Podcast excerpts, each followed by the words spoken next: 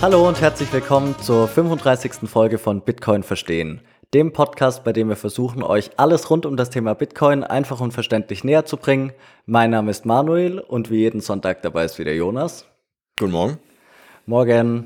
Wir haben uns überlegt, ähm, eine weitere Bitcoin-Kompakt-Folge aufzunehmen. Also wieder eine Folge, ähm, in der wir in ein bisschen längerer Zeit als üblich über einen kleinen Themenbereich sprechen, der aber ausreichend ist, um so ein Grundverständnis zu setzen. Also um mal so eine Idee davon zu bekommen, wie Bitcoin in dem jeweiligen Bereich eben funktioniert. Und ähm, heute soll es um den technischen Bereich gehen. Wir werden aber versuchen, so untechnisch wie möglich zu sprechen. Ähm, ja, dass eben niemand erschlagen wird und nach fünf Minuten denkt, oh Gott, ich bin, ich bin raus, ich verstehe gar nichts. Ähm, so so, so soll es nicht sein.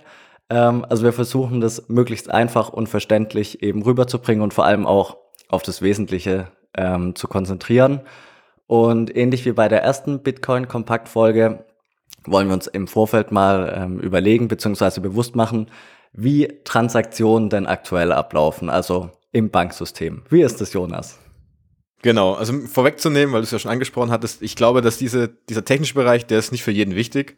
Mhm. Also, um es klarzustellen, um Bitcoin zu verwenden und da teilzunehmen, muss man das Ganze, wie das Ganze unter, unter der Haube funktioniert, mal einfach ausgedrückt äh, gar nicht verstehen. Genauso wie du das Internet nicht verstehen musst, wenn du Twitter oder Social Media Sachen verwenden musst oder eine E-Mail schreiben möchtest, äh, ist es komplett egal. Aber es ist ganz interessant, das einfach mal anzuschauen und man merkt eben, welcher Wert dahinter steckt.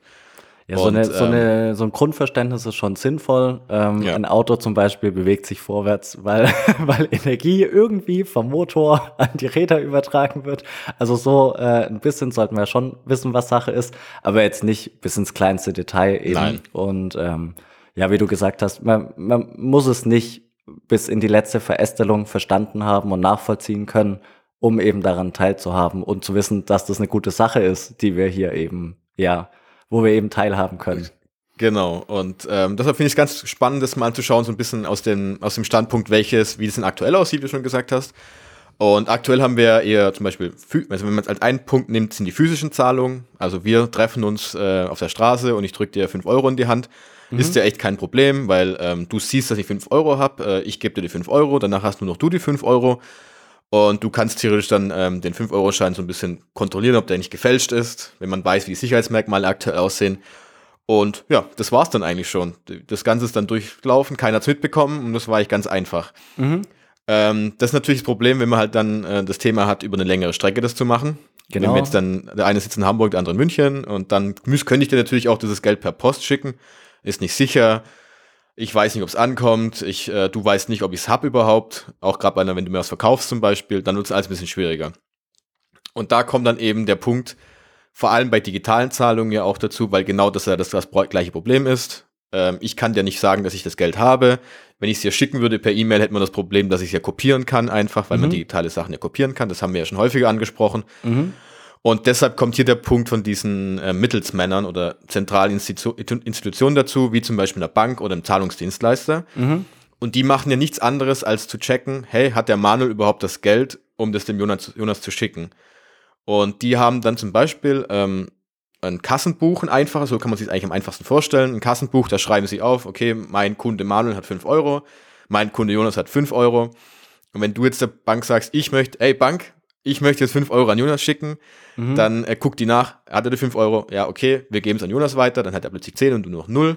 Genau. Und dadurch wird das Ganze kontrolliert, die doppelte Ausgabe ist äh, vorbei, weil sie überwachen können. Mhm. Aber das große, und so funktioniert eigentlich so, funktioniert unser komplettes Finanzsystem aktuell. Bank, PayPal, Zahlungssystem, was auch immer, ist genau auf diesem Punkt aufgebaut. Also mit die doppelte Ausgabe ist vorbei, wie du dich gerade ausgedrückt hast. Meinst du, die Gefahr, dass das, dass der eine Euro doppelt ausgegeben wird, wird eben ausgemerzt dadurch, dass wir den einen Mittelsmann in der Mitte haben, der eben kontrolliert, ähm, ist auf dem einen Konto der Betrag abgezogen worden, der auf dem anderen Konto gut geschrieben ist. Genau, und du kannst die 5 Euro nicht nochmal ausgeben an jemand anderes. Mhm. Darum, ja. genau. Ja. Und da haben wir eben halt das große Problem, wir müssen halt dieser Bank, dem Zahlungsdienstleister vertrauen, der dieses Kassenbuch verwaltet, dass mhm. er dir zum Beispiel nicht plötzlich was wegstreicht oder dir plötzlich mehr drauf schreibt. Das kriege ich mhm. ja nicht mit. Ja. Und es kann natürlich manipuliert werden, weil du ihn zum Beispiel stechen kannst. Und er besitzt halt eine große Macht, weil er auch dann Menschen einfach ausschließen kann von diesem Kassenbuch und sagt, nö, mhm. du darfst nicht mitmachen, dich nehme ich nicht mit auf in das Netzwerk. Und jetzt kann man nämlich dann den, den Bogen so ein bisschen schlagen. Okay, wir haben dieses Problem. Ja, aber wie löst denn jetzt Bitcoin das technisch, dass es funktioniert? Weil wir wissen ja schon, wir haben gelernt, bei Bitcoin funktioniert das Ganze eben ohne zentrale Instanz. Mhm. Also muss es ja irgendeine Struktur, einen Aufbau geben, der das Ganze ähm, realisieren kann. Genau, genau. Und ähm, dann kann man, da kann man nämlich ganz äh, interessant mal einfach mal ein kleines Beispiel nehmen, was ich immer ganz cool finde, ist eben, man kann ja auch so ein Bankensystem oder ein Finanzsystem auch ganz klein aufbauen. Wir haben inzwischen einen Freundeskreis von zehn Menschen. Ist ja mhm. ganz normal. Und da könnten wir ja sagen, wir schicken uns jetzt gegenseitig mal Geld hin und her, also ohne eine Bank, ohne irgendwas.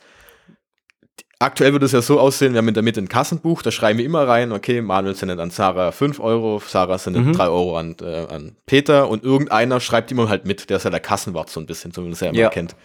Das heißt aber auch da im Punkt, dem Kassenwart müssen wir vertrauen, dass er mit richtig, richtig mitschreibt, dass er nicht von der Sarah oder von dir manipuliert wird und sagt, ey, Kassenwart, kannst du wieder mal 10 Euro mehr draufschreiben, dafür lade ich zum Essen ein, so in der Richtung. Genau so wäre es, wenn wir jetzt in einem relativ kleinen Kreis eine genau. zentrale Instanz beziehungsweise eine ähm, besonders vertrauenswürdige Person auswählen würden, die eben diese ganzen Instanz, ähm, die diese ganzen Transaktionen kontrolliert, wie das eben aktuell die Banken und Zahlungsdienstleister im größeren Maßstab für uns alle machen. Genau, und dieses Zentrale wollen wir weghaben, weil mhm, das ist halt richtig. halt das große Problem. Und jetzt ist es bei Bitcoin eben der Fall.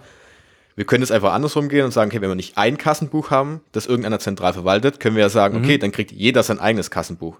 Genau. Weil dann bist du für dich verantwortlich, dass du diese Kassen, äh, die Transaktion einträgst. Das heißt dann, mhm. Beispiel, du schickst mir zwei Euro, das heißt, äh, du gibst mir die zwei Euro und sagst allen anderen Freunden, hey, hört mal zu, ich habe gerade zwei Euro an Jonas geschickt, bitte notiert euch das in dem Kassenbuch. Mhm. Das wäre die Variante. Ja. Ähm, dann wäre das kein Problem, weil dann würde ihr mitschreiben, du würdest sehen, hä, okay, der Herr Manuel, der hat doch gar keine 2 Euro mehr, du darfst nicht mehr, du darfst gar keine 2 Euro mehr abgeben. Halt, stopp, da läuft was falsch. Wenn ich die schon ausgegeben habe. Wenn du sie also, schon ausgegeben hast. Oder du hast eben, oder du hast eben gar kein Guthaben übrig dafür. Du willst was ausgeben, was du gar kein Guthaben hast. Vom Grundsatz her kann man ja ausgehen, dass die Leute alle ehrlich sind, die mitmachen. Also die, ähm, äh, Im Freundeskreis kann man ja davon ausgehen, dass die Leute ähm, ehrlich zueinander sind und ähm, wenn das jetzt eben eine kleine, überschaubare Menge ist, ist das Problem ja relativ einfach zu lösen, indem man praktisch eine WhatsApp-Gruppe gründet oder ähnliches, indem du dann schreibst, liebe WhatsApp-Geldgruppenmitglieder, ich habe jetzt an Manuel 5 Euro geschickt.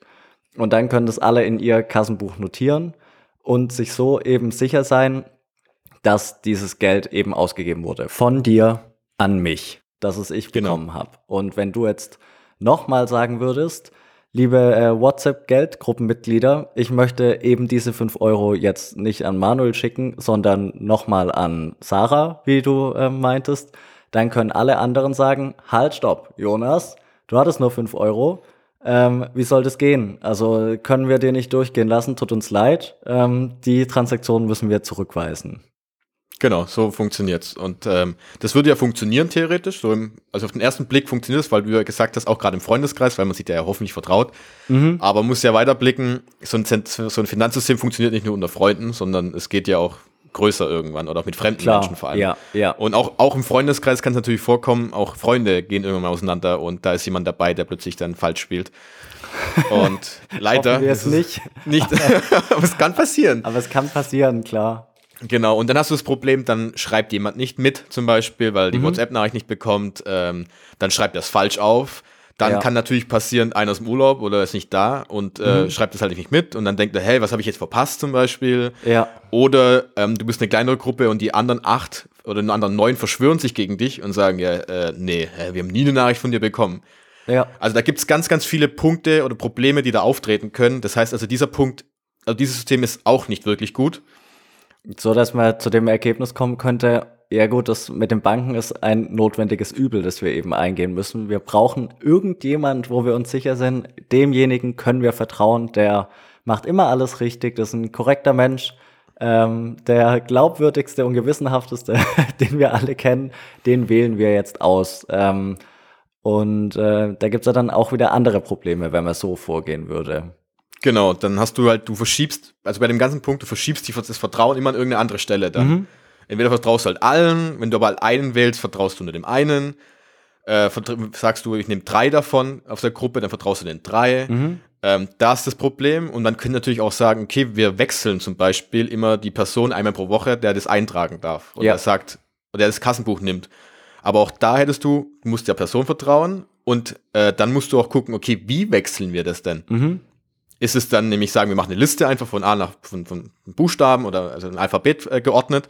Dann könntest du ja wissen, ah, nächste Woche ist der Manuel dran mit M hm, dann kann ich den ja ein bisschen mal äh, bestechen und sagen, ey, Manuel, nächste Woche äh, gucken wir mal, dass die Transaktionen anders laufen, als sie jetzt gerade sind, dafür mhm. erhältst du irgendwas. Ja. Also fällt da das auch wieder weg. Das heißt, wir müssten irgendwie versuchen, zu gucken, wie kriegen wir es gebacken, dass jeder abwechselnd das äh, mal auch reinschreiben darf, aber dass das Ganze zufällig ist, ohne dass es jemand aussucht. Ja, noch, noch, äh, noch vielleicht ein, ein weiteres Problem, selbst wenn es diese eine Person geben würde, die ähm, immer hundertprozentig korrekt handelt, die sich nicht bestechen lässt, egal wie mhm. groß die Summe ist, die alles immer richtig macht, jede Entscheidung war eben äh, korrekt in ihrem Leben, gibt es eben trotzdem noch das Problem, dass diese Person sich natürlich erpressen lassen kann. Also ist angreifbar, ähm, je nachdem, mit was ihr gedroht wird, ähm, besteht einfach die Gefahr, dass auch die glaubwürdigste Person ähm, ja zu zu Taten gezwungen wird, die sie eigentlich nicht äh, begehen möchte. Und dieses Problem muss man eben ausschließen. Das heißt, lange Rede, kurzer Sinn.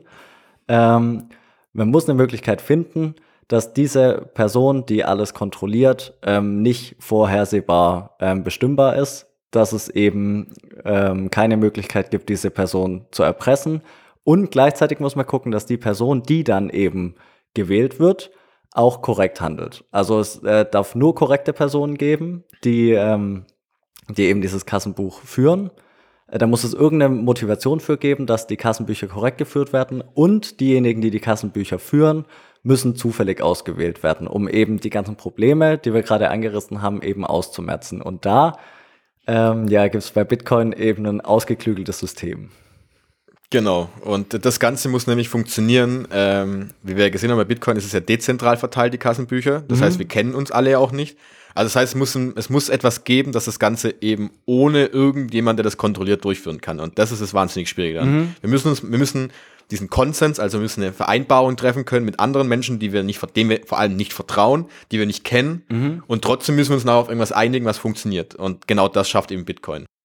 Genau, also Mensch, Menschen, die ja von sich aus leider eher egoistisch gepolt sind und darauf aus sind, ähm, ja, sich einen eigenen Vorteil zu verschaffen, müssen irgendwie ohne zentrale Instanz, die alle kontrolliert, davon ausgehen können, dass die Transaktionen alle richtig sind, dass alles, was eben in dem Netzwerk kommuniziert hat, seine Richtigkeit hat, ohne dass es eben diesen Punkt in der Mitte gibt, den man fragen kann, ähm, ist es korrekt, was mir hier erzählt wird? Und auf den ersten Blick scheint es ja eine wirklich ja unlösbare Aufgabe zu sein. Und bei Bitcoin, wie wir angesprochen haben, ist es eben gelöst worden.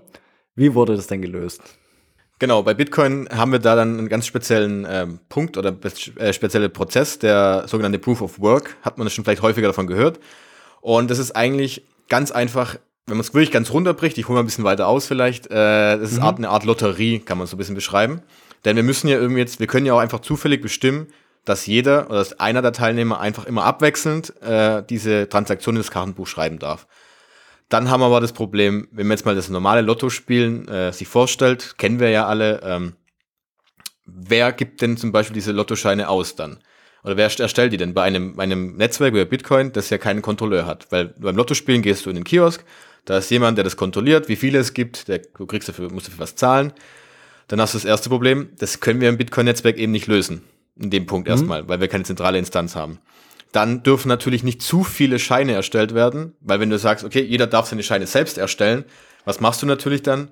Ich stelle mir halt wahnsinnig viele Lottoscheine und spiele halt mit, damit ich meine Chancen Klar. erhöhen kann. Ist ja. bei allem so. Das darf aber auch nicht der Fall sein. Und andersrum, wer kontrolliert denn, dass äh, du gewonnen hast auch? Bei der Lottogesellschaft, mhm. die gibt vor, okay, wir haben heute gelost, äh, gezogen und wir schauen, okay, Manuel, du hast jetzt sechs von sechs richtigen, du kriegst also Gewinn ausgezahlt. Mhm. Aber wer macht das dann in einem dezentralen Netzwerk wie Bitcoin, sagt dann, okay, du hast diesen Zahlenbereich getroffen und du hast diese Lotterie, Lotterie überhaupt gewonnen. Ja, da muss man jetzt irgendwie hier dem Code vertrauen. Richtig. Und ähm, darum, darum soll es jetzt gehen, wie der Code eben das gewährleistet, dass es alles seine Richtigkeit hat. Genau, und da kommt jetzt eben dieses Proof of Work in, ins Spiel, also Art übersetzt eine Bestätigung von der Arbeitsleistung, die du aufgebracht hast. Und das kann man sich ein bisschen so vorstellen.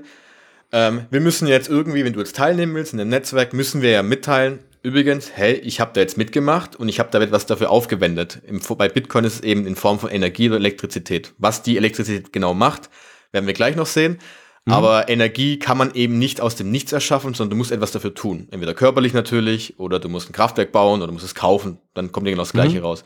Mhm. Und ähm, dadurch wird eben sichergestellt, dass äh, diese Lottoscheine nicht umsonst erworben werden können, sondern du musst dafür was wieder abgeben dafür.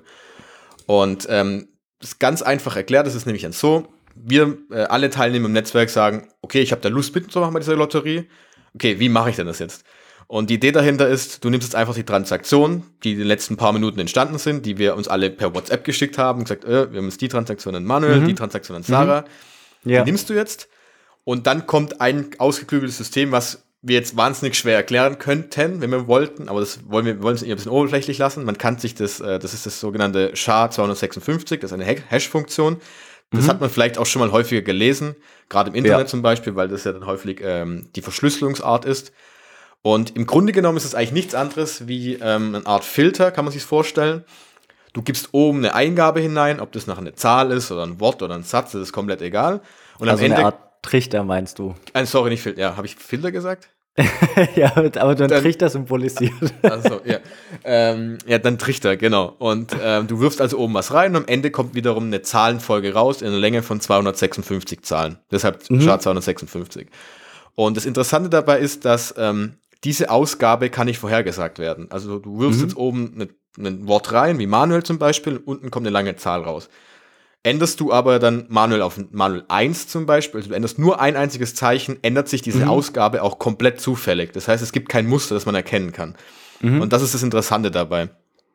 Zusätzlich ist es auch so, wenn du mir jetzt eine Ausgabe gibst und den, den, den, den Trichter dazu gibst, also, also eigentlich zwei von drei Sachen, die ich brauche, mhm. ab, gibt es keine Möglichkeit, Möglichkeit, das rückwärts zu machen, zu rückwärts mhm. zu rechnen. Das heißt, du kannst es nicht manipulieren. Und bei dieser Lotterie geht es nämlich einfach darum, du nimmst die Transaktion oder Transaktion, je nachdem, ob es eine Mehrzahl ist, und wirfst sie da oben rein in den Filter, in den Trichter und am Ende kommt mhm. eine Zahl raus und wir im Netzwerk haben uns dafür entschieden, okay, das Ergebnis nach diesem Trichter muss in einem bestimmten Zahlenbereich liegen. Ganz mhm. einfach. Natürlich, umso kleiner der Zahlenbereich ist, desto schwieriger ist natürlich den Punkt zu finden. Wenn der mhm. Zahlenbereich natürlich größer ist, ist es einfacher.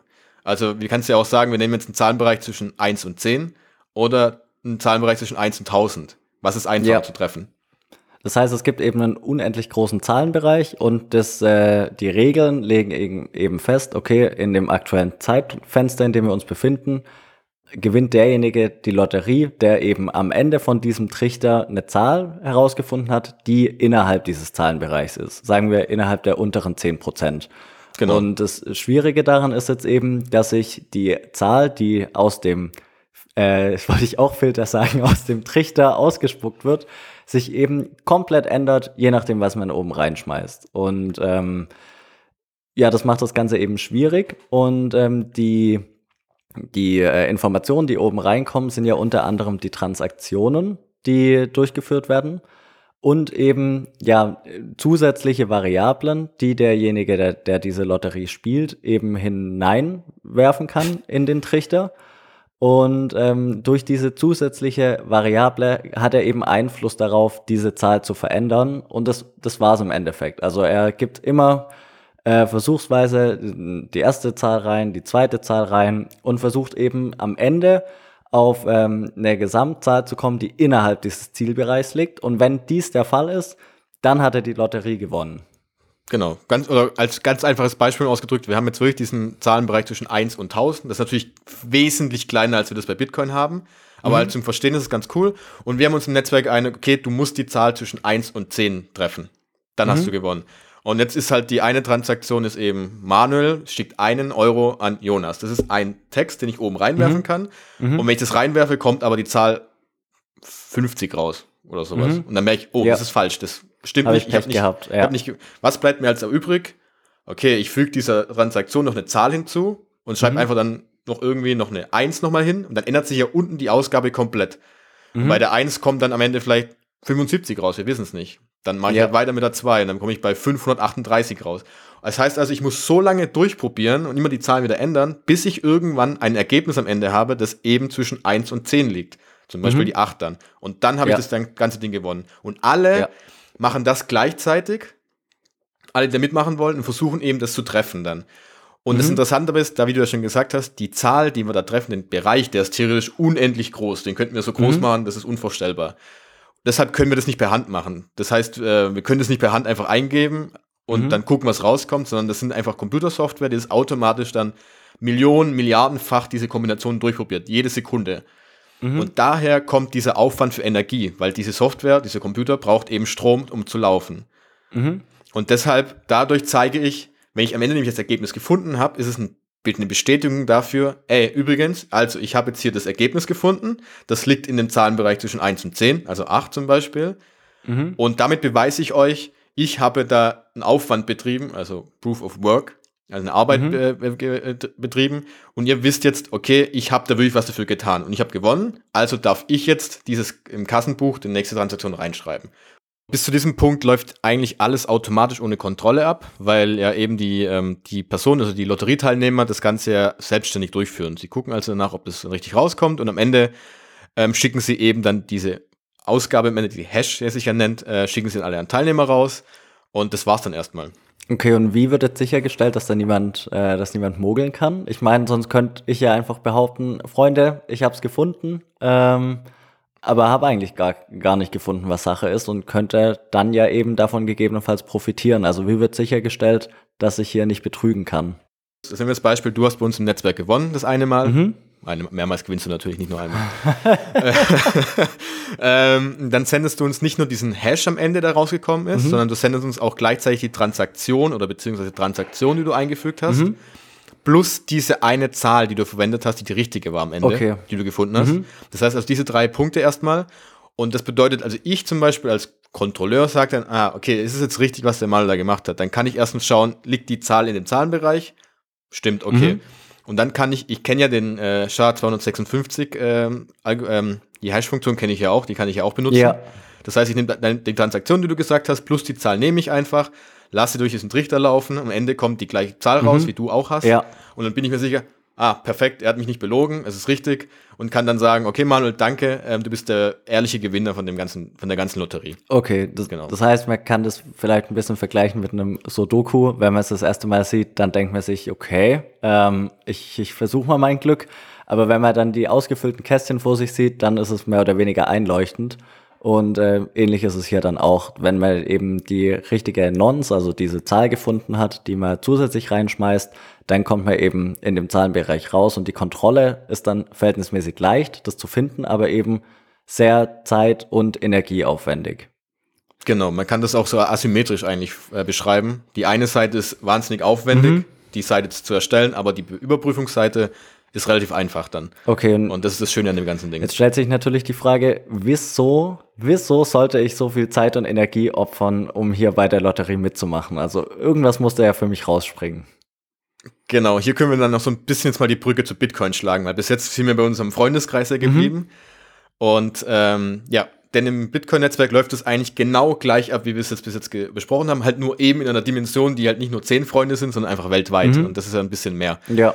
Und dort ist es dann nämlich so, dass der Gewinner, der dann die Lotto, äh, diese Lotterie gewinnt, der hat dann nämlich die, die Möglichkeit, sich dann selbst in diese Transaktion, in diesen Block, den er erstellt hat, mit diesen Transaktionen, dieser, ein, dieser einen Zahl, darf er sich automatisch vorher noch eine bestimmte Menge an Bitcoin hineinschreiben. Und das ist eine Belohnung, die er erhält. Mhm. Und der Gewinner erhält nämlich automatisch dann diese Transaktion überwiesen auf sein Konto. Mhm. Er erhält also, als Beispiel noch zurückzugehen auf unser Beispiel, wir haben gesagt, okay, der Ge- Lotteriegewinner von uns erhält von uns allen 10 Euro. Mhm. Das heißt also, wenn du jetzt anfängst, diese Lotterie mitzuspielen, nimmst du nicht nur die eine Transaktion, die du von uns erhalten hast, sondern du schreibst dir automatisch vorher schon mal eine Transaktion rein. Ich, Manuel, erhalte von der ganzen Gruppe 10 Euro als Belohnung rein. Mhm. Dann hast du ja schon zwei Transaktionen stehen und danach suchst du dann diese eine Zahl, Ja. um den richtigen Zahlenbereich, den Hash zu finden. Und das ist dann, nämlich das ist dann der Anreiz dafür, da mitzumachen. Okay. Weil bei Bitcoin, weil du in dem Freundeskreis hältst du die 10 Euro, das ist natürlich cool für dich, dann hast du die, dann kann, damit kannst du deine Stromkosten zahlen, Ja. die Computer zahlen. Ja. Und im Bitcoin-Bereich ist es natürlich genauso, weil du Bitcoin erhältst. Damit die kannst du natürlich theoretisch wieder umwandeln in normale, äh, was heißt normale, in, in, in ähm, Geldformen, denen du dann eben zahlen kannst. Mhm. Und darüber machst du deinen Gewinn dann. Und das ist dieser Antrieb, den eben die ähm, beim Mining, so nennt sich dieser Prozess, den hört man ja auch wahnsinnig häufig. Mhm. Die Miner sind das nämlich dann. Ja. Weil die dadurch neue Bitcoin erstellen. Denn diese Bitcoin, die da hinzukommen, die du als Belohnung bekommst, die kommen, werden aus dem Nichts erschaffen. Die werden freigegeben von dem Netzwerk. Die hat vorher, die hat vorher noch keinem gehört und diese werden dann dem, äh, äh, dem Netzwerk hinzugegeben. Und das ist dein Anreiz, da mitzumachen. Okay, alles klar, sehr gut. Das heißt, wir haben eben unterschiedliche Netzwerkteilnehmer mit unterschiedlichen Funktionen. Einmal haben wir diejenigen Netzwerkteilnehmer, die eben ja sich auf die Suche begeben nach dieser Zahl, um eben am Ende des Trichters ähm, den richtigen Zahlenbereich zu treffen. Und einmal haben wir diejenigen Teilnehmer, die eben dafür Sorge tragen, dass das alles seine Richtigkeit hat. Und die ersten Netzwerkteilnehmer, die eben nach dieser Zahl suchen, nennt man analog des Bergbaus eben Miner. Ähm, ja, kommt eben von, von den Minen von früher, weil ja auch bei diesem Prozess, bei dem Mining-Prozess neue Bitcoin generiert werden. Die, ja, die gibt's ja eben erst durch den Mining-Prozess und nicht davor, ähm, wie das eben bei den Goldminen zum Beispiel auch so ist. Daher kommt der Begriff Mining. Und der Gegenpart, wenn man so möchte, der eben schaut, dass es alles seine Richtigkeit hat, die Kontrollinstanz nennt sich eben Nodes. Und ja, jetzt stellt sich ja die Frage, weil wir eben wissen, dass ähm, die Miner extrem viel Energie aufwenden müssen.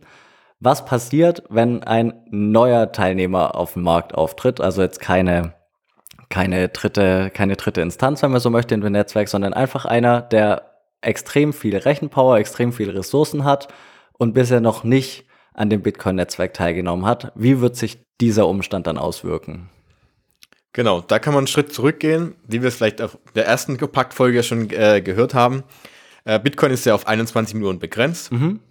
Und dieser Ausgabeplan, der das dann einhält, dass es 21 Millionen äh, da sind, äh, der ist ja festgelegt. Der ist wirklich genau festgelegt. Zu jedem Zeitpunkt weiß man, wie viel Bitcoin vorhanden sind. Mhm. Und das Ganze kommt daher, dass eben die Bitcoin entstehen dadurch, wenn ein neuer Block gefunden wird. Also wenn, ein neuer, äh, wenn einer dieser Personen oder der, dieser Miner diese Lotterie gewinnt und den neuen Block generiert, kriegt er eine Belohnung.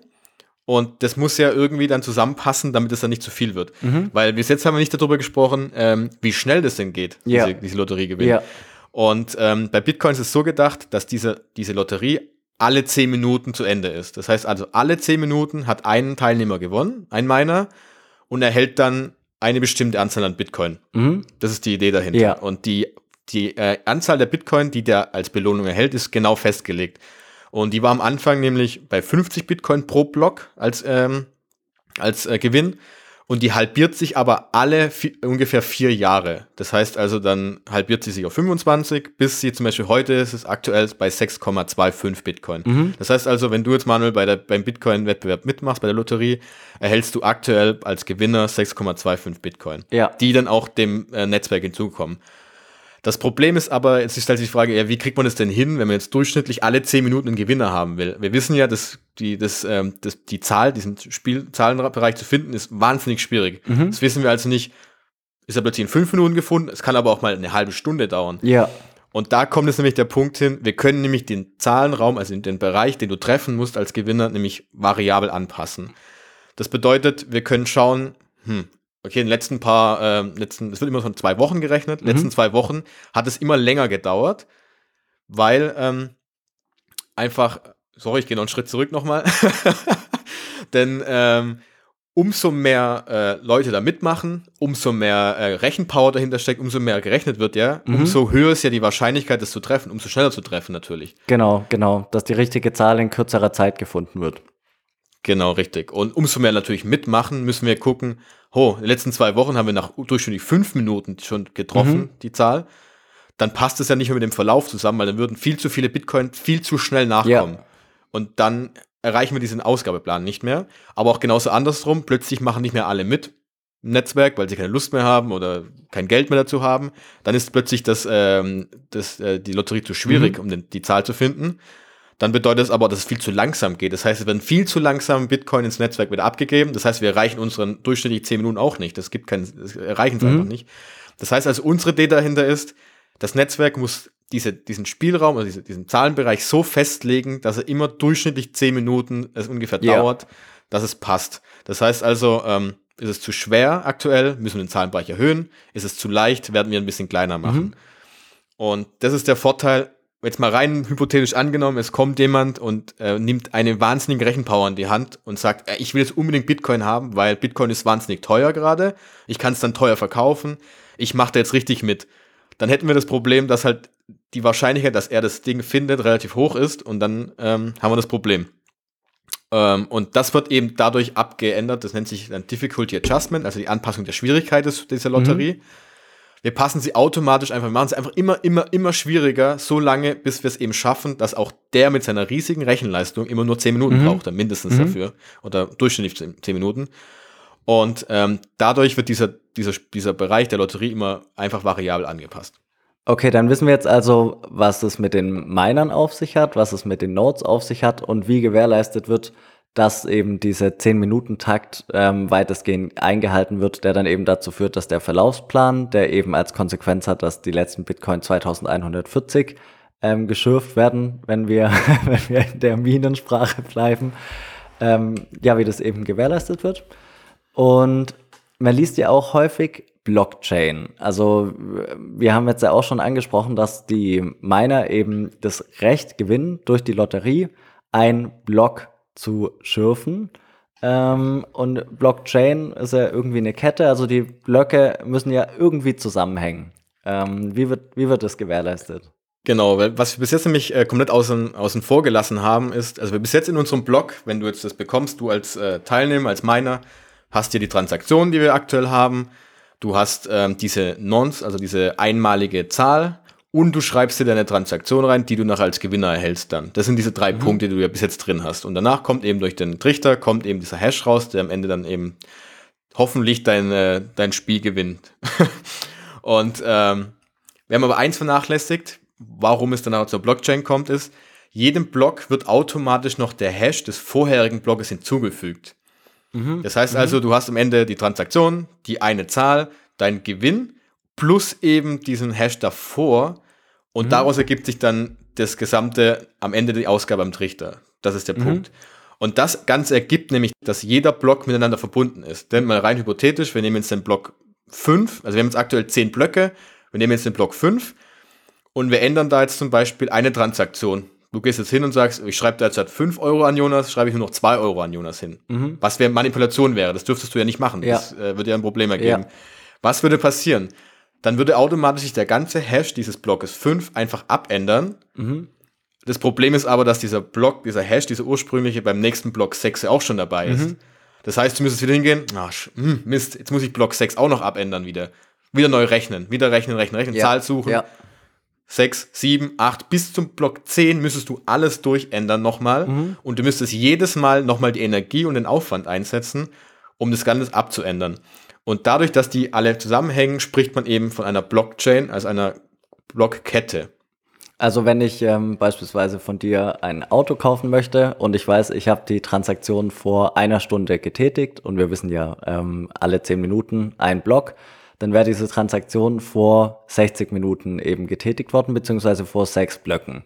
Ähm, wenn, Genau. ich, wenn ich das Auto dann habe und mir dann äh, ja überlege, wie ich jetzt das Auto und mein Geld wiederhaben kann, äh, müsste ich als Betrüger versuchen, ähm, die sechs Blöcke, die eben seitdem vergangen sind, aufzubrechen, beziehungsweise um den letzten Block aufzubrechen, in dem eben meine Transaktion drinsteht an dich, kann ich nicht einfach nur diesen ähm, 60 Minuten alten Block aufbrechen, sondern muss alle Blöcke zwischen jetzt und dem Block, in dem unsere Transaktion eben abgespeichert oder verarbeitet ist, aufbrechen, weil das Ende jeden Blocks der Anfang des nächsten Blocks darstellt.